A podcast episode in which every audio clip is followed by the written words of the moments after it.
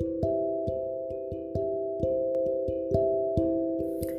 Entendemos que la sangre resolvió todas las cosas que teníamos en la debilidad de la carne, primera de Pedro 4.1, pero el poder nos da la capacidad para mantenernos y sobrenaturalmente hemos sido trasladados de reino, Colosenses 1.13.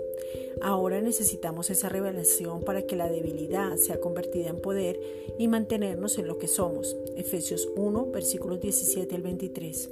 No mirar a nada ni nadie más, no tener un falso amor, sino que venga una revelación de amor inagotable tuyo Padre y de estar completos en Cristo. Colosenses 4:12. La sangre nos hace fuertes y nos quita todo temor de nuestras vidas porque nos da cercanía. Efesios 2:13. Es por medio de la sangre que recibimos fortaleza porque es tu fuerza. Segunda de Timoteo 4:17. Padre, te pedimos en el nombre de Jesucristo una revelación sobrenatural de tu gozo, porque es tu gozo quien nos da la fortaleza. Nehemías 8:10.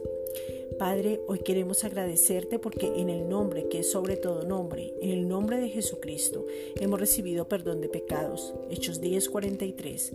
En su nombre hemos recibido salvación. Hechos 4:12. En su nombre nos dio potestad de ser hechos hijos de Dios. Juan 1:12. En su nombre tenemos vida. Juan 20:31. En su nombre somos recompensados. Mateo 19, 29. En su nombre tenemos autoridad y sanidad. Marcos 16, versículos 17 al 18. En su nombre tenemos libertad y no hay ninguna condenación. Juan 3:18. En su nombre tenemos seguridad para pedirte, Padre. Juan 14, versículos 13 al 14. En su nombre fue enviado el Espíritu Santo y ahora nos habita. Juan 14, 26.